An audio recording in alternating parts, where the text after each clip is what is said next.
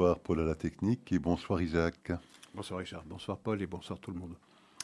Alors Isaac, évidemment, on consacrera une bonne partie de notre émission aux résultats des élections euh, israéliennes. On est tous euh, très attentifs à vos analyses et à vos commentaires.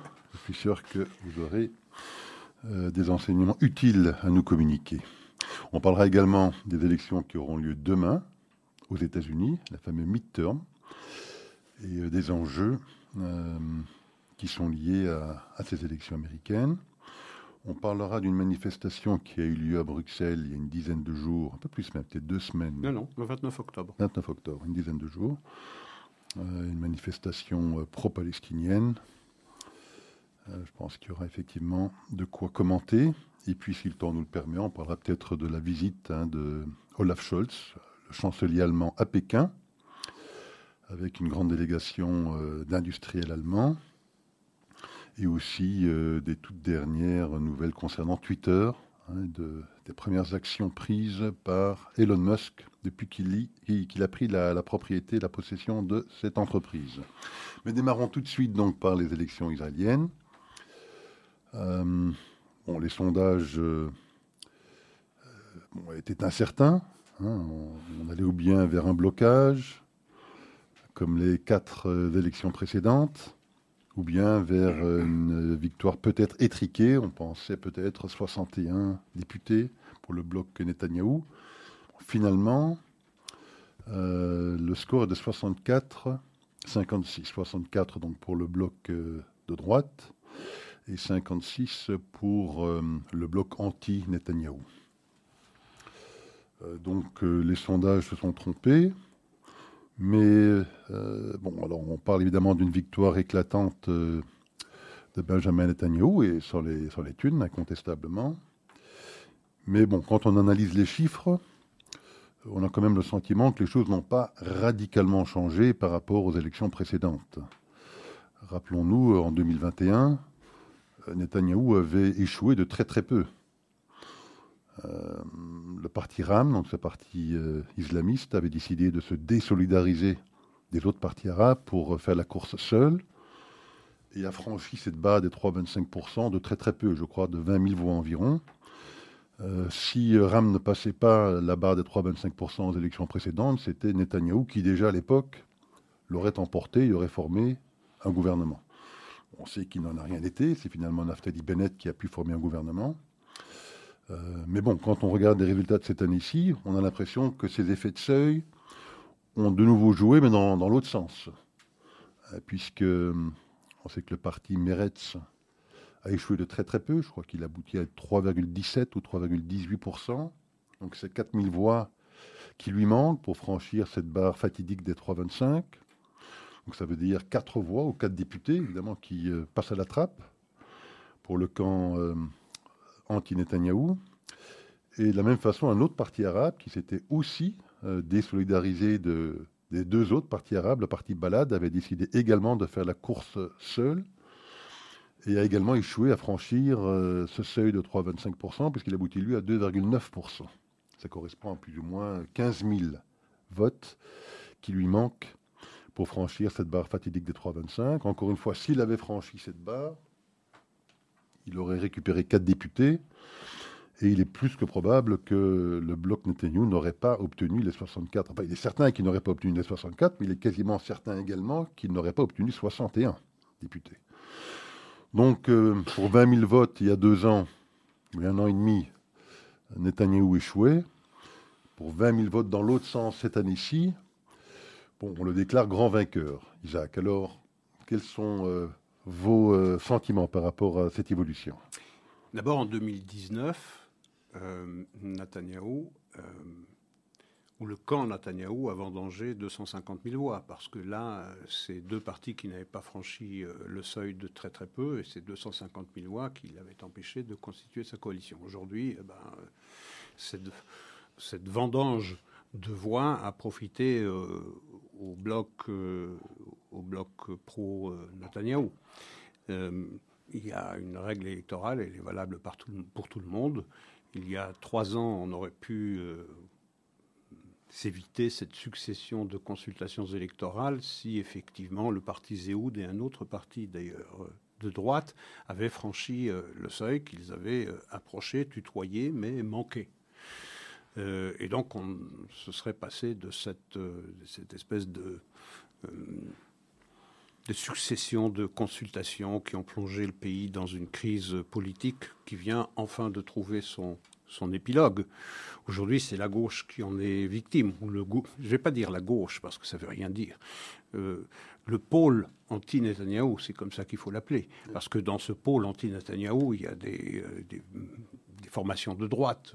Je prends un exemple Victor Lieberman euh, pour euh, Israël Betenu, ou bien Tikfar Hadasha de Gideon. Et même, et même Ram, sur un plan sociétal, est tout sauf progressiste, puisqu'il est ultra conservateur. Euh, donc il faut faire des nuances. Ce qui amalgamé tous ces partis qui ont constitué la coalition euh, cette dernière euh, année et demie, ces 18 derniers mois, un an euh, et quelques mois pour Naftali Bennett à sa tête, et puis depuis le mois de juillet, c'était Yair Lapide. Bah, il n'y avait pas grand-chose qui les unissait, sinon une même détestation du, euh, de l'ex-futur Premier ministre ou du futur ex-Premier ministre, je ne sais plus très bien comment il faut dire. Mais en tout cas, c'est un comeback assez extraordinaire, quoi qu'on en dise. Les chiffres sont une chose, mais il n'en reste pas moins que euh, le bloc anti-Netanyahou, c'est comme ça vraiment qu'il faut l'appeler, en était à scruter et à espérer qu'un parti antisémite et antisioniste, ça c'est moindre des choses pour balade, euh, pour qu'il franchisse le seuil et empêcher Netanyahou euh, d'avoir les 61 sièges qui lui permettent d'avoir une coalition, d'avoir une majorité. Même chose pour le parti Meretz, dont certaines euh, personnalités avaient tenu des propos assez scandaleux qui avaient même été dénoncés au sein même du parti. On pense à Golan ou Galod, je ne sais plus très bien, je crois que c'est Golan, il y avait Golan qui avait déclaré que tous les gens qui vivaient au-delà de la ligne verte euh, étaient des néo-nazis et des sous-hommes. Bon, euh, vous parlez d'une radicalité dans le discours. Donc, et on voyait hier Lapide dire euh, attendons le résultat final des résultats, le résultat final des, euh, des, décomptes, des dépouillements, parce qu'il n'est toujours pas impossible que Balad et euh, Meretz franchissent le seuil des 3,25 et donc donnent au pôle anti-Netanyahou les huit députés qu'il lui fallait pour contrer, euh, contrer l'arrivée ou le retour au pouvoir de Netanyahou. C'est dire sur quoi on comptait dans le pôle de, dans le pôle de anti-Netanyahou. Alors qu'est-ce que ça nous dit? Qu'il y ait une majorité confortable, relativement confortable. Maintenant, il faudra voir naturellement comment le Premier ministre in pectore va gérer euh, cette cohabitation entre, euh, entre un parti euh, comme le Likoud, qui, par rapport à ses alliés, est un parti modéré. Je veux dire, il faut savoir que relativement à ses alliés. Oui, oui, bien sûr. Je, je, dis relativement à ses alliés est un parti modéré c'est un parti euh, sioniste, c'est un parti euh, où il y a à la fois des religieux et des, et des laïcs. Et, et, donc, il se trouve à la gauche du spectre de, ce, de cette nouvelle coalition, ce qui est nouveau. Parce que euh, jusqu'à présent, chaque fois qu'il y a eu Netanyahu au pouvoir, et c'est arrivé de 96 à 99 et puis de 2009 à 2019, il était toujours au centre de la coalition. Il y avait toujours un contrepoids au centre ou à gauche. Il y a eu Koulanou, il y a eu les travaillistes. Euh, maintenant, il n'y a plus personne hein, à gauche. Donc, il s'agira de savoir comment est-ce que Netanyahou va gérer cette cohabitation qui s'annonce et qui va être certainement assez, euh, assez rock'n'roll. Parce qu'il faudra euh, gérer des, des exigences, des attentes très fortes du parti de Osmayoudi de euh, Ben-Gvir et également du parti de Smotrich. et, c'est cette gestion qui va nous dire en réalité qui a emporté les élections, si c'est Netanyahu qui les, a, qui les a emportées ou bien si c'est ceux qui se trouvent à sa droite qui l'auront emporté. Ça, seul l'avenir le dira. Il y a un autre enseignement qu'on peut tirer, c'est que, vous savez, euh, les électeurs ont fortement puni ceux qui ont trahi le mandat que les électeurs avaient donné à certains députés qui avaient été élus dans la précédente mandature. On pense par exemple à, Naftali Bennett, qui était un représentant des membres des implantations et qui avait promis beaucoup de choses qui avait entre autres promis qu'il ne s'allierait jamais avec euh, la gauche, en particulier avec le, le Meretz et avec Yair Lapid, et aussi avec un parti arabe. Il s'est assis sur ces deux promesses. Ça, les électeurs s'en sont rappelés et ils l'ont durement sanctionné. Ça veut dire quoi? Ça veut dire que désormais, ceux qui sont dans la coalition sont tenus, sont tenus de remplir leurs promesses, sinon il y aura une sanction populaire. Euh, et euh, ça veut dire aussi que si Netanyahou a des tentations, a une tentation d'ouvrir sa coalition sur la gauche, par exemple en intégrant euh, euh, Benjamin Gantz avec Tikfar Adacha, si Gideon Sar accepte de rejoindre Netanyahou, qu'il a refusé jusqu'à présent parce qu'il est infréquentable pour lui, euh, eh bien, c'est une trahison. Ça peut être vécu comme une trahison par les alliés à droite de Benjamin Netanyahou et par ceux qui ont voté pour Netanyahou et pour Benvir et pour Smodrich. Donc, dans un premier temps, je suppose en tout cas, euh, qu'il euh, travaillera avec cette coalition de 64 euh, sièges. Il essaiera bien de trouver une cote aussi peu mal taillée que possible pour aller de l'avant, mettre en œuvre certaines promesses rapidement sans que ça ne secoue pas trop le paysage politique. Et peut-être, dans un deuxième temps, si cela s'avère trop, trop difficile, eh bien, euh, de montrer à Benvir et à Smodrich qu'il aurait peut-être une carte de rechange euh, si les exigences étaient par trop radicales de la part de ses alliés de droite. Cela dit, euh, et c'est une correction aux propos que je tiens, c'est que si effectivement euh, ce parti euh, qui réunit à la fois Tikfar Adacha et Benjamin Gantz a fait 12 sièges, il faut savoir que Benjamin Gantz n'a sur ces 12 sièges que 6.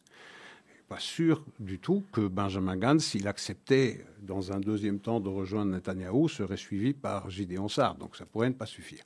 Donc il y a. Vous savez, cette élection, elle signe quoi? D'élection en élection en Israël, c'est un balancier. C'est un balancier entre euh, la priorité qu'on donne à la centralité juive et l'impératif démocratique. Euh, parfois, on met plus l'accent sur l'impératif démocratique, parfois moins sur la centralité juive. Aujourd'hui, manifestement, les électeurs ont décidé qu'il euh, fallait donner la priorité à la centralité juive par rapport à l'impératif démocratique, sans pour autant injurier celui-ci. qu'est-ce qui a fait que tant de personnes ont voté pour Bengvir et Smodrich, puisqu'ils sont dépeints comme des euh, extrémistes de droite extrêmement dangereux, infréquentables, euh, ça déshonore la démocratie israélienne, etc. Vous savez, il y a seulement quelques... la précédente consultation, Bengvir, il avait fait 19 000 voix. Aujourd'hui, avec Smodrich, ils en ont fait 480 000 on ne peut pas penser que euh, du jour au lendemain, en quelques mois seulement, un demi-million d'Israéliens soient devenus des racistes, puisque c'est le mot qu'on accole à Benvir et à, à Smodrich. Alors qu'est-ce qui les a fait euh, voter pour deux personnalités aussi controversées et aussi, euh, et aussi clivantes?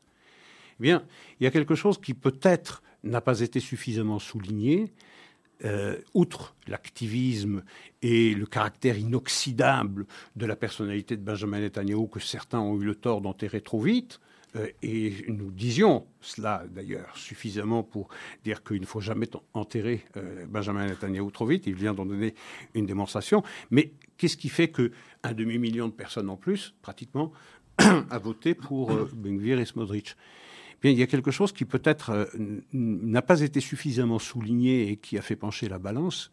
Rappelez-vous, c'était dans la dernière euh, euh, confrontation entre le Hamas, les provocations du Hamas et la représaille israélienne. S'en était suivi au mois de mai 2021 dans les villes mixtes israéliennes comme Lod, comme Ramleh, de véritables pogroms antisémites ou des euh, musulmans israéliens qui cohabitaient pacifiquement, en tout cas en apparence pacifiquement avec leurs voisins juifs, avaient pris fait et cause pour le Hamas et euh, avaient euh, essayer de commettre des, des, meurtres contre leurs voisins juifs. Ça a profondément marqué ça et cela a questionné le vivre ensemble et la loyauté d'une grande partie de la population, de la population musulmane en Israël. Et puis, il y a eu cette vague d'attentats cette vague d'attentats qui a laissé sur le carreau 25 euh, à 27 personnes, 25 euh, à 27 euh, personnes juives, et qui ont profondément blessé. et donc, ce besoin qu'il y a de peut-être, c'est peut-être une formule un peu rapide de dire cela, mais peut-être de faire en sorte que la peur change de camp.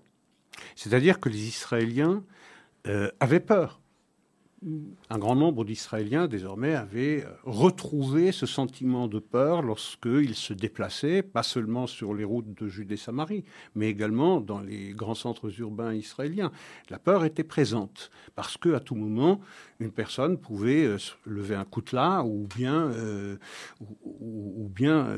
tirer sur, une personne à bout portant. On l'a vu à de nombreuses reprises. Eh bien, c'est peut-être ce souhait de voir que désormais la peur doit changer de camp et pour Israël d'affirmer qu'il est souverain sur son sol et qu'il est bien décidé à faire respecter la loi et l'ordre. Alors, euh, peut-être faut-il quand même un petit peu relativiser le score donc, du parti euh, religieux sioniste. Mhm. Parce que c'est vrai que vous mentionniez que euh, Benvir n'avait fait que 18 000, 20 000 voix aux élections précédentes, mais le parti religieux sioniste de Smotrich, lui, en avait fait environ 250 000. Mhm. Ils avaient fait environ 5, 5,5%. Ils ont doublé leur score. Euh, mais il semblerait aussi qu'une grande partie, effectivement, de l'électorat de Naftali Bennett Bien sûr. ait voté pour eux. Mais oui, parce que. Pour les raisons que vous avez dites. Oui, c'est ça. disons que c'est un électorat, finalement, c'est 500 000 personnes. Hein, euh, c'était environ 6% des gens qui avaient voté Naftali Bennett aux élections précédentes. 5% pour euh, Smotrich. Les 11% que constituent ces deux euh, populations, si je puis dire, d'électeurs, sont les 11% que qu'a engrangé le parti euh, religieux sioniste cette fois-ci. Donc on a l'impression que c'est un, encore une fois, c'est la même, c'est un score relativement identique, avec un basculement donc de personnalité, de personnalité, de personnalité de Marseille Bennett vers. C'est exactement ça. C'est-à-dire qu'on a puni la trahison, entre guillemets, naturellement. En tout cas, c'est comme ça que les électeurs qui avaient voté euh, Naftali Bennett pour le voir ensuite euh, euh, embrasser Yair Lapid et, Ram, c'est la sanction qui est tombée. Et donc, Yair, Naftali Bennett joue un grand rôle dans ce déplacement de voix vers euh, la droite radicale euh, israélienne. Parce que si Naftali Bennett avait refusé, comme il l'avait promis, de siéger dans une coalition euh, avec Yair Lapid et, et, et, Ram, eh bien, les voix des Israéliens qui s'étaient portées sur une droite religieuse modérée, comme euh, Naftali Bennett ne se serait pas reporté sur des personnages qui sont aujourd'hui euh, euh, controversés. Donc il y a une responsabilité de Naftali Bennett. Ça veut dire ne trahissez pas les électeurs.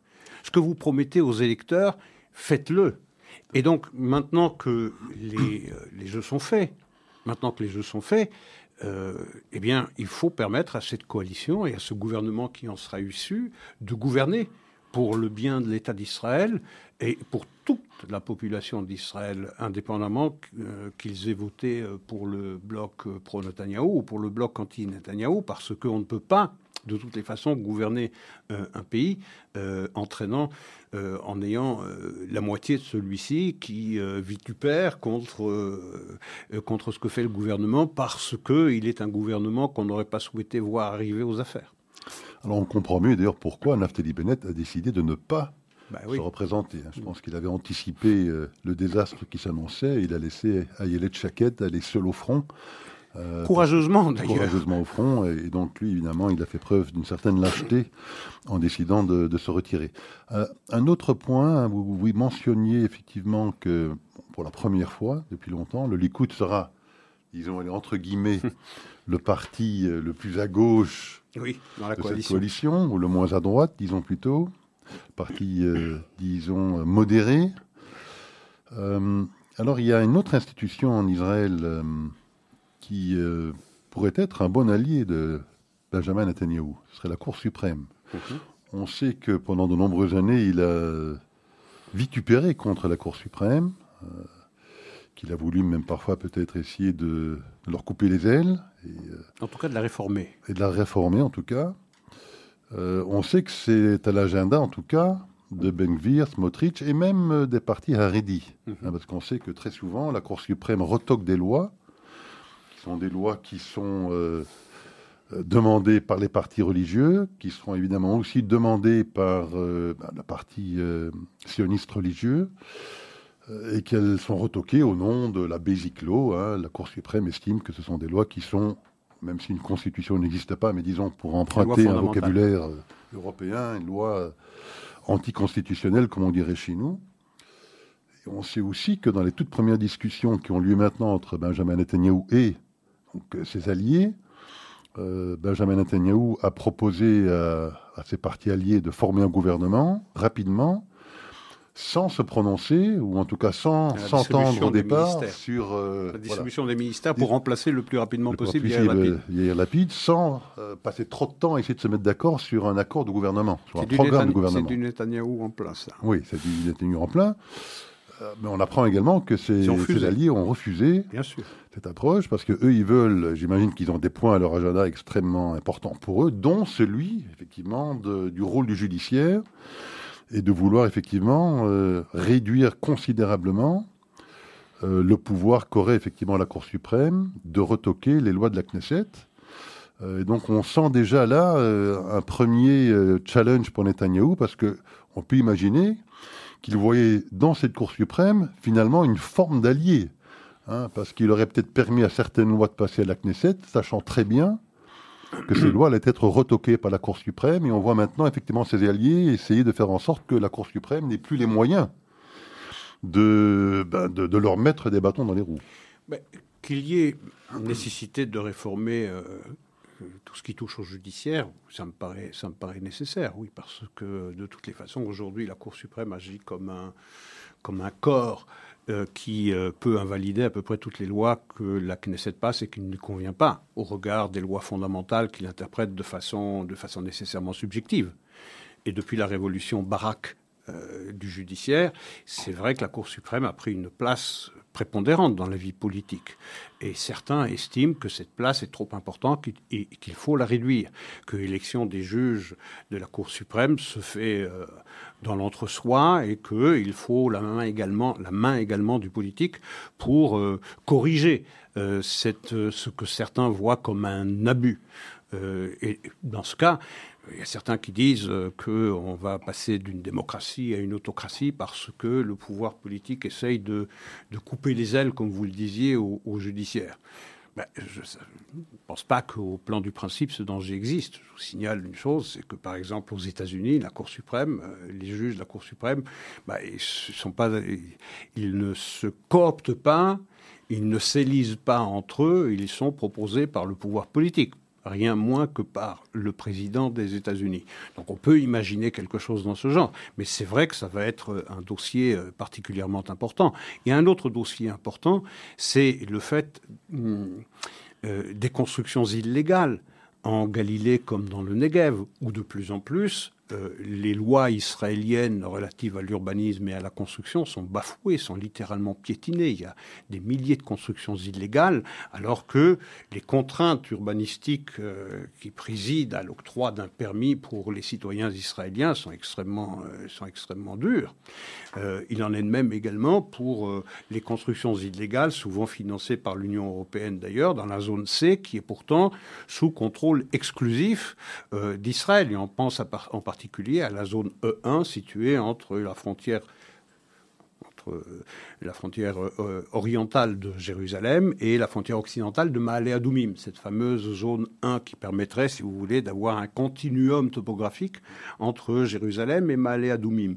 Donc là aussi, c'est de rétablir l'ordre et un ordre qui soit égal pour absolument tous les citoyens israéliens, qu'il s'agisse de Bédouins qui vivent dans le Negev ou qu'il s'agisse de citoyens, de citoyens israéliens de confession musulmane qui vivent en particulier dans le triangle euh, en Galilée. Donc il y a euh, il y a tout cela. Il y a également les décisions qui ont été prises par, je pense que c'était euh, le ministre, c'était un ministre Meretz à l'éducation, qui avait pratiquement supprimé du curriculum l'enseignement de la Bible. Euh, je veux dire, on avait été très très loin dans cette volonté de laïciser euh, Israël. Et c'est pour ça que je parlais tout à l'heure de retour de balancier, où il s'agit de savoir, ben, de renforcer le caractère juif de l'État, puisque tout le monde euh, a le mot euh, pour Israël de État juif, il s'agit de donner du sens à cette, euh, à cette formulation. Et eh bien une majorité de la population israélienne, en tout cas une majorité de, députés maintenant qui la représentent, ont estimé que ce balancier avait été trop loin dans un sens et qu'il faut le, refaire, le faire revenir dans l'autre. Il y a un autre sujet dont nous parlait d'ailleurs notre journaliste Asley tout à l'heure dans, dans les brèves, c'est le monde du temple je veux dire, ce qui se passe dans le monde du temple, je sais qu'il y a eu un, euh, de, 1967, euh, euh, à la fin de la guerre des, six jours, cette décision que je considère totalement irresponsable de donner la gestion du monde du temple au WACF. je veux dire, on vit dans un véritable statut d'apartheid sur le monde du temple. Le monde du temple est le lieu saint du judaïsme par excellence. Il en est, il y en a d'autres bien sûr, mais c'est le lieu le plus saint. Les musulmans disent que c'est le troisième lieu de l'islam, lieu saint de l'islam, soit qu'il en soit ainsi. Mais c'est le premier lieu saint de l'islam, euh, du judaïsme. Mais pas un juif, au regard de ce qui a été convenu en 1967 et la délégation qui a été donnée au WACF, aucun juif ne peut y prier. C'est ce qu'on appelle le statu quo. Et d'ailleurs, le royaume hachémite vient. Ostensiblement, je pense. Il a le droit de prier, mais oui, très silencieusement. Mais ce sont des modifications qui sont intervenues récemment. Non, non, pas plus tard, mais vraiment tout à fait récemment, où euh, avant, on ne pouvait même pas psalmodier silencieusement une, une prière, ou même le droit de visite, c'est-à-dire de monter sur le mont du Temple, d'être physiquement sur le mont du Temple, était sérieusement réglementé. Donc maintenant, c'est vrai que ces dernières années, mais c'est tout récent, on a allégé ces conditions d'accès des Juifs au cœur de leur capitale sur le mont du Temple, qui est le lieu le plus saint du judaïsme. Alors, je sais que les mouvements euh, qu'on appelle ultra-orthodoxes euh, euh, ne veulent pas que les juifs aillent sur le mont du Temple pour les raisons qui leur appartiennent et que tout le monde connaît, mais il n'en reste pas moins que de très nombreux juifs qui s'appellent nationalistes religieux, euh, eh bien, sionistes religieux veulent pouvoir euh, y accéder et pouvoir librement prier, exactement comme le font euh, les musulmans. Mais le monde entier, le monde entier a accepté cette situation littéralement d'apartheid, où on permet aux musulmans dans la capitale israélienne d'avoir pleine et totale liberté de prier et aux juifs eh bien d'être encadrés dans des règlements absolument absurdes. Il y a un autre dossier, parce que la liste est assez longue, hein, des revendications de, des partis religieux. Il y a celui qui touche à la communauté homosexuelle également. Mhm. On sait qu'elle est sensible aussi euh, pour ces populations-là, mais en tout cas, Netanyahou s'est déjà, je crois, fendu d'une déclaration en disant qu'il n'était pas question de toucher aux droits de, de cette minorité. Oui, c'est vrai. Euh, non seulement Netanyahou, mais Benvir s'est exprimé. Il a dit Ah oui, il a dit exactement la même chose. Nos frères euh, LGBT n'ont rien à craindre de moi, dit-il. Bon, on verra ce qu'il en sera. Il a dit évidemment que la Gay Pride continuera de pouvoir être organisée dans une ville comme Tel Aviv et naturellement elle sera encadrée par les forces de police pour protéger les manifestants. Donc il y a ces appels du pied, il y a cet appel à une, je dirais, une conciliation nationale, de sortir des tranchées, comme le disait euh, Benjamin Netanyahu, et d'essayer de, trouver euh, euh, une forme de, concorde et de civilité dans les rapports politiques une société qui a été fortement euh, euh, tirée à U euh, et à Dia. Et on, peut, là, bon, je veux dire, Netanyahou qui appelle les partis d'opposition maintenant à se comporter d'une façon responsable et civile, il aurait pu se l'appliquer à lui-même pendant les 18 mois où il était dans l'opposition. Soit. Mais je salue la déclaration de Yael Lapid qui disait nous allons adopter une attitude d'opposition euh, ferme, mais respectueuse. Espérons en tout cas que ces bons voeux des uns et des autres trouvent euh, confirmation dans, dans les prochains mois. il y aura encore beaucoup de choses à dire, mais oui. l'heure passant, Euh, et je pense, d'ailleurs, Isaac, parce que pour ceux que ça intéresse, je pense que vous faites une conférence, je pense, sur les résultats israéliens en quelques jours à Malé. Donc j'en profite pour euh, peut-être faire une petite publicité. C'est gentil. C'est ça quel jour, Isaac C'est vendredi, c'est le 18. Le 18 novembre. Le 18 novembre à, 20h. À 20h à la synagogue Malé, pour ceux qui... Et le 22 novembre chez Nahamat. D'accord, très bien. voilà, pour ceux qui veulent en apprendre plus sur... voilà les enjeux, les résultats de ces élections israéliennes. Ils pourront vous écouter plus longuement sur ce sujet lors de ces deux rendez-vous qui, euh, qui s'annoncent. Mais alors, il faut que nous parlions un petit peu des, des midterms américains. Oui. Donc, ils auront lieu demain. Donc, il s'agit euh, de remettre euh, en jeu la totalité de la Chambre basse, les 435 députés de la Chambre basse et un tiers. 35 sénateurs. 35 sénateurs euh, puisque eux, ils ont des mandats de 6 ans et tous les deux ans, il y a un tiers de ces sénateurs qui remettent leur mandat en jeu. Et 36 gouverneurs. Et aussi, effectivement, il y a des, gouverneurs. Pour combien de 36. 36 gouverneurs. Alors, euh, nous commentions effectivement ces midterms la semaine dernière. Nous disions que la tendance semblait plutôt euh, favorable aux républicains, que les sondages semblaient de plus en plus les donner vainqueurs dans les deux chambres, en tout cas avec quasi-certitude dans la chambre basse. Euh, la question est plus de savoir l'ampleur de leur victoire à la chambre basse euh, que de savoir s'ils l'emporteront. Mhm. Au Sénat, ça reste encore indécis, puisque rappelons euh, le score actuel est de 50-50, qu'ils font face à une situation un peu difficile, puisque sur les 35 les 35 Sénats, euh, les 35 États qui, euh, qui concourent. Il y en a, je pense, 21. Euh, oui, qui sont républicains. Qui sont républicains aujourd'hui. Donc, ils ont évidemment une plus grande probabilité d'en perdre éventuellement. Et ils n'ont que 14 États où ils pourraient effectivement essayer de renverser la vapeur et de, mmh. et de, remporter la majorité. Mais enfin, les sondages laissent quand même penser qu'ils ont de très fortes chances d'obtenir la majorité au Sénat.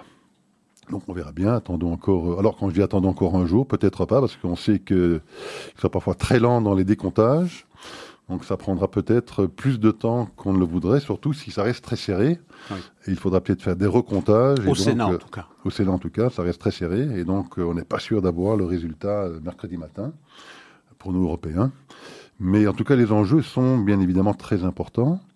Euh, parce qu'il faut quand même expliquer à nos auditeurs qu'il n'y a pas simplement un enjeu législatif au sens où on peut effectivement voter des lois, mais aussi un enjeu euh, de contrôle euh, de l'agenda des différentes commissions qui existent à la fois à la Chambre basse et à la Chambre haute. On sait à quel point les démocrates ont usé et abusé de ce pouvoir depuis deux ans, puisque plutôt que de faire des commissions d'enquête sur euh, l'origine du Covid, plutôt que de faire des commissions d'enquête pour essayer de comprendre pourquoi il y avait 5 millions euh, de migrants illégaux qui ont franchi la frontière mexicaine, plutôt que de faire des enquêtes parlementaires pour essayer de comprendre pourquoi euh, la violence... la délinquance et la criminalité. voilà, croissent de manière toute, exponentielle, dans, exponentielle dans certaines villes. Ils ont pensé utile de focaliser toute leur attention sur le 6 janvier et de monter. Et sur l'avortement. Et sur l'avortement.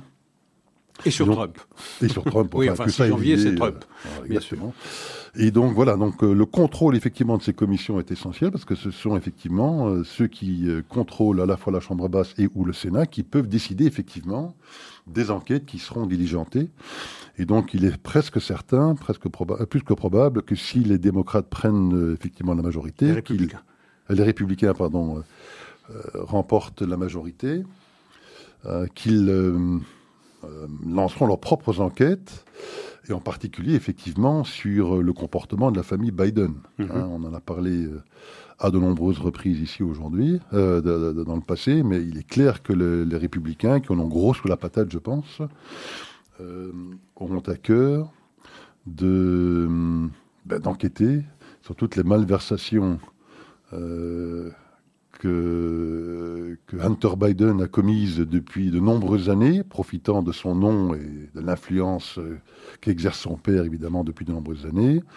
Le frère de Joe Biden est impliqué également, mais Joe Biden, le big guy lui-même, le big guy lui-même, on apprend aujourd'hui que le fameux Tony Bobilinski, mhm. euh, qui était l'ancien associé de Hunter Biden, a décidé qu'il allait, lui, enfin, si jamais une enquête allait être effectivement diligentée par les républicains, témoigner au Sénat et ou à la Chambre basse pour révéler tout ce qu'il sait des malversations de cette famille. Donc les enjeux sont importants, ils sont législatifs, ils sont sur le contrôle de ces commissions, ils sont également sur le fait que si jamais c'était les, euh, les démocrates qui devaient l'emporter, au Sénat j'entends, ils auraient également la possibilité euh, de, de, modifier certaines règles qui régissent le fonctionnement du Sénat, le fameux filibuster, qui aurait des conséquences désastreuses sur le fonctionnement de la démocratie américaine. Ah. Et donc il y a vraiment des enjeux très importants dans ces élections. Oui, euh, alors il faudrait que les démocrates l'emportent au Sénat par euh, au moins deux sièges d'avance, parce qu'il y a Christian Senema et Joe Manchin qui sont totalement opposés à une modification sur la loi du filibuster. Pour l'instant. Pour l'instant, oui, oui. mais étaient opposés au Big Bang. ils, oui, peuvent changer d'avis. Vous avez raison. Rien n'est jamais impossible, mais j'ai beaucoup de doutes que Christian Senema et Joe Manchin, sur cette question particulière, changent d'avis. Je serais extrêmement, extrêmement euh, étonné. Je tiens en haute estime ces deux personnalités euh, démocrates qui incarnent un peu le Parti démocrate d'avant, avant qu'il ne succombe aux sirènes de l'extrême gauche qui fait plus penser euh, désormais à des mélanchonistes qu'à des véritables démocrates. Mais je doute vraiment qu'il y ait un changement de ces deux personnalités. Donc il faudrait une large victoire des démocrates au Sénat, ce que ne laisse pas entrevoir euh, les sondages. Encore une fois, soyons prudents avec les sondages. On a vu combien ils se sont trompés. La dernière fois, bah, c'est en Israël, où on donnait au, mieux à Netanyahou 61 euh, sièges. Il en a 64. Une majorité ricrac qui devait tomber dans les mois qui viennent parce que était l'otage de l'un ou l'autre caprice euh, d'un membre de la coalition. Et aux États-Unis, le nombre de fois où les sondages sont trompés sont légion. Donc, soyons prudents. Mais toujours est-il que tous les sondages concordent, qu'ils soient organisés par euh, des journaux de gauche ou bien par des instituts proches du Parti démocrate ou bien des instituts proches du Parti républicain, donnent à 90-95% les partis républicains prendre la majorité à la Chambre basse c'est-à-dire à la Chambre des représentants. La semaine dernière seulement, nous disions que les chances de voir les républicains l'emporter au Sénat étaient de 45% seulement. Eh bien, ces sondages, maintenant, concordent, convergent vers un chiffre qui n'est plus de 45%, mais de 55%. Euh, on verra. Euh, c'est certain que euh, c'est une élection. Mais on se répète, hein, on dit ça tout le temps. On a dit ça en 2016, c'est une élection importante, c'est pour l'âme de l'Amérique. En 2020, on l'a répété. En 2022, on le répète, c'est l'élection la plus importante in our lifetime, dans notre durée de vie. Bon, elle est très, très importante, effectivement, parce que les républicains veulent que cette élection soit en réalité un plébiscite ou un rejet de la politique menée par l'exécutif de l'administration Biden. C'est-à-dire qu'on juge l'administration Biden sur les faits, c'est-à-dire la gestion de la frontière méridionale, la criminalité, euh, l'importation de drogue, de fentanyl en particulier, euh, euh, l'inflation, l'économie, le prix à la pompe. C'est cela que euh, euh, les républicains veulent euh, voir les citoyens américains jugés. alors que Biden, soutenu en cela par Obama, qui vient au secours pour sauver le soldat Biden, c'est quoi? Eh ben, C'est la démocratie qui est en danger, rien moins que la démocratie, parce que si les républicains passent, républicains que Joe Biden avait qualifiés de semi-fascistes, de semi-fasciste, lui qui avait été élu avec la promesse de réconcilier les Américains entre eux. Eh il avait taxé la moitié des euh, électeurs américains de, semi-fascistes. Donc, ce serait la démocratie qui est en danger parce que si les Américains votent mal, eh bien, on va se retrouver du jour au lendemain dans une véritable dictature où toutes les libertés individuelles vont être, vont être supprimées, alors qu'une bonne partie de ces libertés individuelles avaient été fortement encadrées ou en tout cas contraintes par euh, les démocrates, ne fût-ce que sur le plan euh, médiatique. Et je, rebondis sur ce que vous disiez à propos de ces commissions d'enquête. L'affaire Hunter Biden en témoigne très largement. Euh, vous savez, on va peut-être parler, on aura peut-être le temps de parler de Twitter, mais euh, je veux dire, Twitter, il avait sanctionné le New York Post qui, le 1er en octobre 2020, avait exhumé cette affaire-là. Et pendant presque deux ans, toutes les informations, toutes les news, tous les mainstream disaient que c'était de la désinformation russe et qu'il n'y avait aucune réalité là-dedans, pour enfin, après deux ans presque, qu'il convienne de dire que ce n'était pas de la désinformation russe, que ce euh, ce, laptop, que cet ordinateur existait bien et que ce disque dur était aux mains du FBI depuis plusieurs mois. Je veux dire, depuis trois ans, en fait, ils l'ont. Oui, depuis trois ans par rapport à maintenant. Mais je veux dire, lorsqu'il a été exhumé en octobre 2020, c'était depuis décembre 2019 qu'il était aux mains du FBI, qui n'en a strictement rien fait. Donc, il était interdit de toucher. Toute personne qui s'aventurait à gratter ce dossier, eh bien, était taxé de, de conspirationniste. Rien moins que cela. Donc, c'est la démocratie qui est en danger. Tout cela pour détourner l'attention des. Euh, euh, de distraire l'attention des euh, citoyens américains du euh, bilan absolument désastreux de l'administration Biden. Donc, et d'ailleurs, dans les mots même de Joe Biden, il le disait dans un de ses derniers meetings, il disait ne votez pas pour, ce qui se passe aujourd'hui, ça n'est pas important, ça, ça finit par passer, dit-il, mais votez pour sauver la démocratie. Tout à fait. Et pour les démocrates, au-delà donc de 2022, la situation au Sénat euh, s'annonce quand même difficile pour eux, parce que si on se projette maintenant en 2024, il y aura de nouveau des élections au Sénat. Mais 33, 33 électeurs, mais sur les 33, il y en aura 23 voilà, démocrates. qui seront démocrates et donc uniquement 10 qui seront républicains. Et parmi les 23 démocrates, il semblerait, alors que pas de certitude, mais peut-être 7 ou 8 ou 9 d'entre eux ne se représenteront pas. Et donc, dès lors qu'il y a un, nouveau, un nouvel arrivant, ça devient tout de suite beaucoup plus compliqué. Donc, ça, veut, pas... ça veut dire qu'à l'échéance, soit demain, soit de 2024, il est fort probable que de toutes les façons, la majorité du Sénat basculera euh, côté républicain.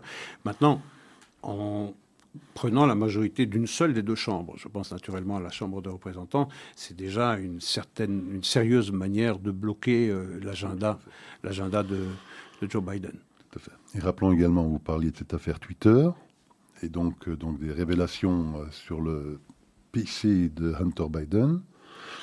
Il n'y a pas que Twitter qui avait donc bloqué cette information, et tous les autres médias également, mais rappelez-vous également que 51 anciens hauts dirigeants des services secrets américains, euh, et pas des moindres, parce qu'il y avait, je pense, cinq anciens directeurs de la CIA et du FBI, avait dit que c'était de la désinformation russe. Il dit, mais ils étaient, ils s'étaient mis ensemble. oui, de façon péremptoire. Ils, ils, ils, affirmaient. dans, le, je pense, le Wall Street ou le New York Times ou dans plusieurs journaux, un op-ed collectif, mhm. en l'espace de 2-3 jours. Hein, ils avaient réussi à se rassembler pour effectivement expliquer que ce PC ne pouvait être autre chose que la désinformation russe. C'était, ça avait toutes les marques du, de l'ancien KGB. voilà. ça a été complètement debunked, cette affaire-là. Oui, le savaient, là. Oui, oui, eux, ils le savaient. Ils ont menti. signataires savaient pertinemment politisation du, de, tout le, de tout le renseignement euh, américain. Vous savez, j'ai assisté à un débat sur, euh, euh, je crois, LCI, entre Luc Ferry et, et euh, Jean-François Kahn. Et il parlait de ces élections du midterm en soulignant la radicalité républicaine, des républicains, je veux dire, la radicalité du discours républicain. Je veux dire, il n'y a aucun des deux participants, et pourtant Luc Ferry est une personne particulièrement honorable. Je ne parle pas de Jean-François Kahn, dont le parcours euh, journalistique témoigne de son engagement euh, fortement à gauche, mais Jean-Luc Ferry soulignait que la radicalité paye. Mais à aucun moment il ne lui est venu à ce brave homme. L'idée de rappeler euh, cette manière qu'il y avait, euh, et c'est un, fil rouge qui court euh, dans le Parti démocrate, de diaboliser tous ceux qui ne votent pas, entre guillemets, bien. On passe de Hillary Clinton et les deplorables, c'est-à-dire les misérables, les déplorables, les moins que rien, les, la plèbe, quoi, les, les moins que rien, les sans dents. Euh, jusque à Joe Biden, président en exercice, qui qualifie tous ceux qui ne votent pas démocrates comme de, véritables séditieux, de danger pour la démocratie. Cette radicalité, n'est soulignée absolument nulle part. Je voyais euh, sur, euh, cette fois sur TF1, TF1, j'ai particulièrement suivi un peu ces mainstream francophones pour voir comment ils abordaient euh, ces élections du midterm, euh, où on faisait passer en bandeau à propos de la prise de contrôle de Elon Musk sur Twitter, attention, des craintes de désinformation crainte de désinformation. On vient d'illustrer de quel côté se trouvait la désinformation. On vient de l'illustrer. Je veux dire, du temps des démocrates, du temps où Twitter était dirigé euh, par Jack Dorsey et puis par euh, euh, cette bande de gauchistes, je veux dire, on a permis à Cathy Griffin, par exemple, de poster des, de mettre un poste où elle tenait la tête de, de Donald Trump coupée, littéralement, et ensanglantée. C'était possible de le faire. C'est possible de faire des choses pareilles. Et on parle de radicalité, de risque, de crainte, de désinformation, alors que c'est cette désinformation qui était eh bien, la règle d'or de Twitter, avant qu'elle ne soit prise. Euh, oui, très souvent ici en Europe, même la droite, hein, lorsqu'elle se fourvoie dans ce type de discours. Euh, et d'ailleurs, je suis étonné hein, de Luc Ferry, parce que je le pensais peut-être plus, euh, plus subtil sur le sujet, mais souvent lorsqu'il se fourvoie dans ce genre de discours, ils font souvent appel effectivement à ces problèmes d'avortement également, euh, oubliant de rappeler que si radicalité il y a, c'est beaucoup plus du côté démocrate bah que du côté républicain. Dont hein, certains préconisent l'avortement jusqu'à 9 mois. Donc la plupart des démocrates refusent effectivement euh, la moindre loi qui euh, limiterait la mhm. possibilité de s'avorter. Donc on pourrait avorter jusqu'à 8 euh, mois, 29 jours et 23 heures et 59 minutes. Exactement. Alors que lorsqu'ils ont effectivement aboli Roe versus Wade il y a quelques mois, euh, les républicains, euh, avec le leadership de Lindsey Graham, je pense, décidé donc de porter une loi au Congrès fédéral américain en disant bah, écoutez, passons une loi pour l'avortement qui limitait effectivement la possibilité d'avorter à 15 semaines, mm-hmm. qui est un délai, bon, on pourra en discuter si on veut, mais en tout cas qui est, je pense, assez fréquent ici en Europe. Donc, en fait, ce qu'il proposait, c'est de s'adapter au modèle européen, en substance. Ça a évidemment été retoqué par les démocrates.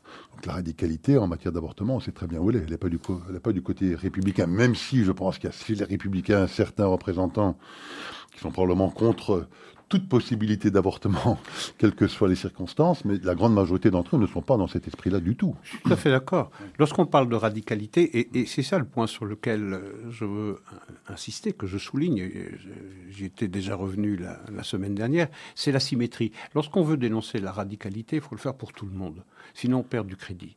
Ça n'a strictement aucun sens de dénoncer la radicalité de certains républicains si on ne fait pas la même chose euh, du, côté, euh, du côté démocrate. Je le répète, vous avez aujourd'hui une majorité démocrate à la Chambre des représentants de 221 sièges.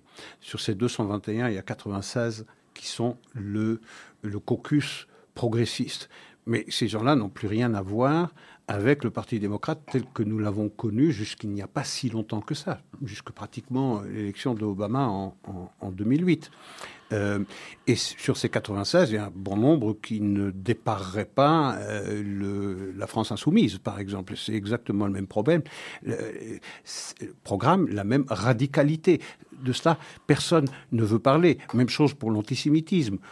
On a une une attention, une vigilance bienvenue du reste sur toutes les euh, manifestations d'antisémitisme qui, proviennent de la droite radicale, et il y en a, à l'évidence, mais euh, on a un regard extrêmement bienveillant, euh, sinon complice, avec toutes les manifestations d'antisémitisme qui proviennent de la gauche et de l'extrême gauche américaine. Et profitons-en d'ailleurs, je pense que le lien sera vite bien fait avec euh, peut-être ce qui euh, sera notre dernier thème alors, Isaac.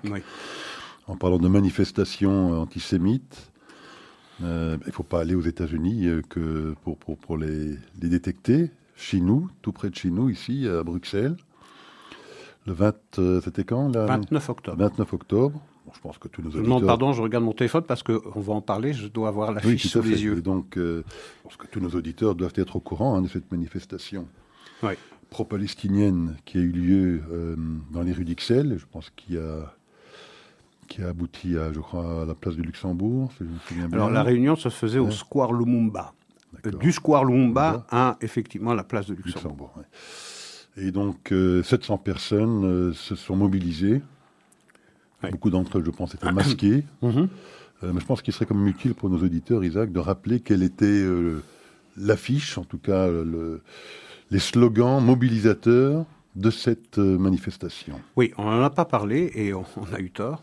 On était euh, naturellement pris par notre agenda qui est comme d'habitude très très chargé, mais on a négligé de parler de cela et c'est une erreur de notre part.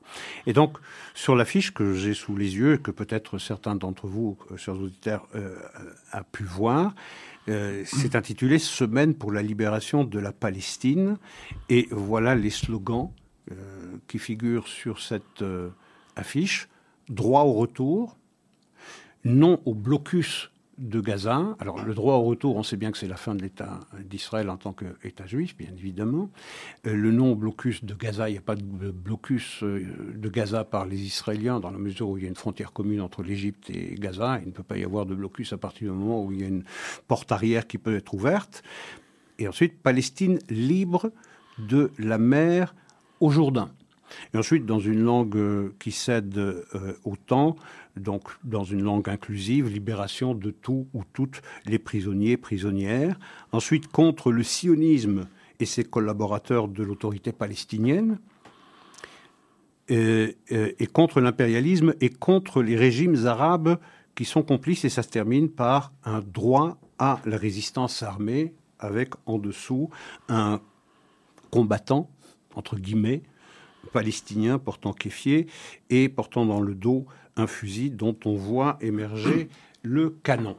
Euh, rien moins que ça. Donc, retenons un peu le droit au retour, ça veut dire euh, submerger, euh, enfin changer la majorité juive en Israël et faire d'Israël un État qui ne serait plus un État juif, et Palestine libre de la mer au Jourdain.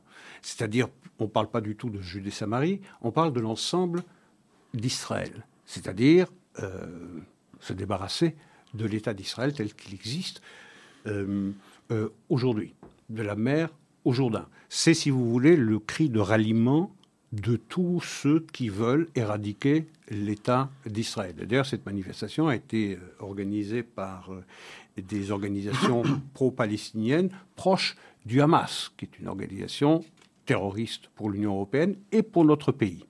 Alors, ça s'est passé à XL responsabilité à XL, eh bien, c'est le bourgmestre euh, de XL, qui est un personnage euh, éminemment honorable, que j'ai le privilège de connaître, puisque j'ai eu euh, l'occasion de l'avoir dans une émission que je co-animais euh, euh, ici à, la radio. Donc c'est un parfait gentilhomme, mais parfait gentilhomme dans le sens du XVIIIe siècle. Vraiment un homme dont la sincérité et dans l'engagement hum, dans la lutte contre le racisme et l'antisémitisme n'est pas à mettre en doute.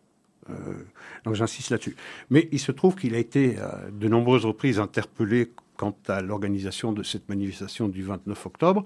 Et puisque cette autorisation est mal passée au sein de la communauté juive, il y répond dans un courrier écrit qu'il a envoyé à certaines organisations juives, dont je pense euh, au CCLJ, dont j'ai ici euh, une copie. Et voilà ce qu'il dit. La commune d'Ixelles a toujours été à la pointe de la lutte contre l'antisémitisme et il n'y aura jamais aucun recul par rapport à cela. Je n'en doute pas de la part de euh, M. Doulcaridis.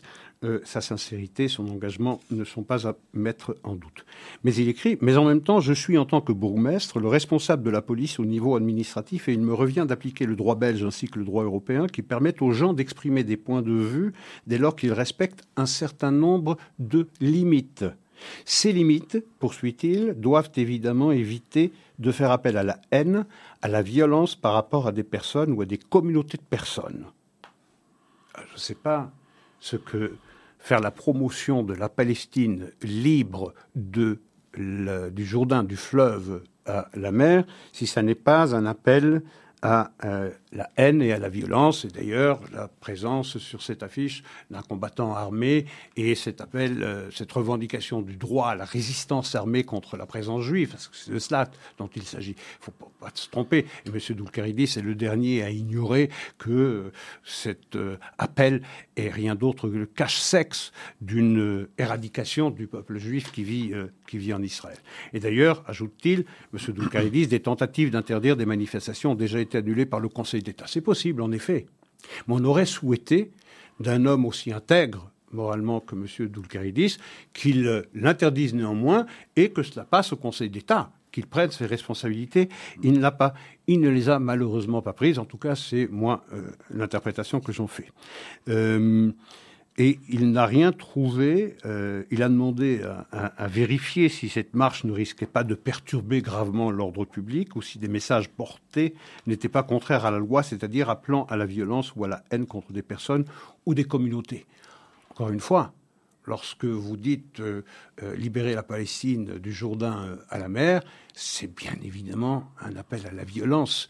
Et, M. Loulkaridis est le dernier à ignorer ce que ça veut dire. Euh, du Jourdain euh, à la mer. Euh, et c'est ça qui est absolument regrettable, c'est que cela contribue, je répète, c'est une manifestation qui été organisée par des organisations pro-palestiniennes proches du Hamas, produit Hamas. M. Doukadis ne l'ignore pas.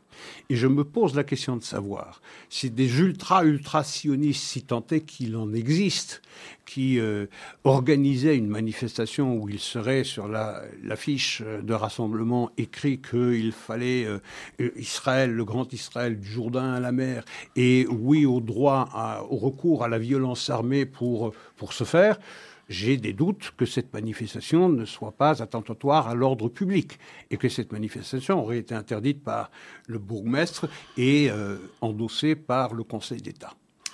Mais Isaac, euh, je pense que ce sera le mot de la fin pour notre émission d'aujourd'hui. Rendez-vous la semaine prochaine. Et rendez-vous à la semaine prochaine. Bonsoir à tous nos auditeurs. Au revoir. Merci. Au revoir.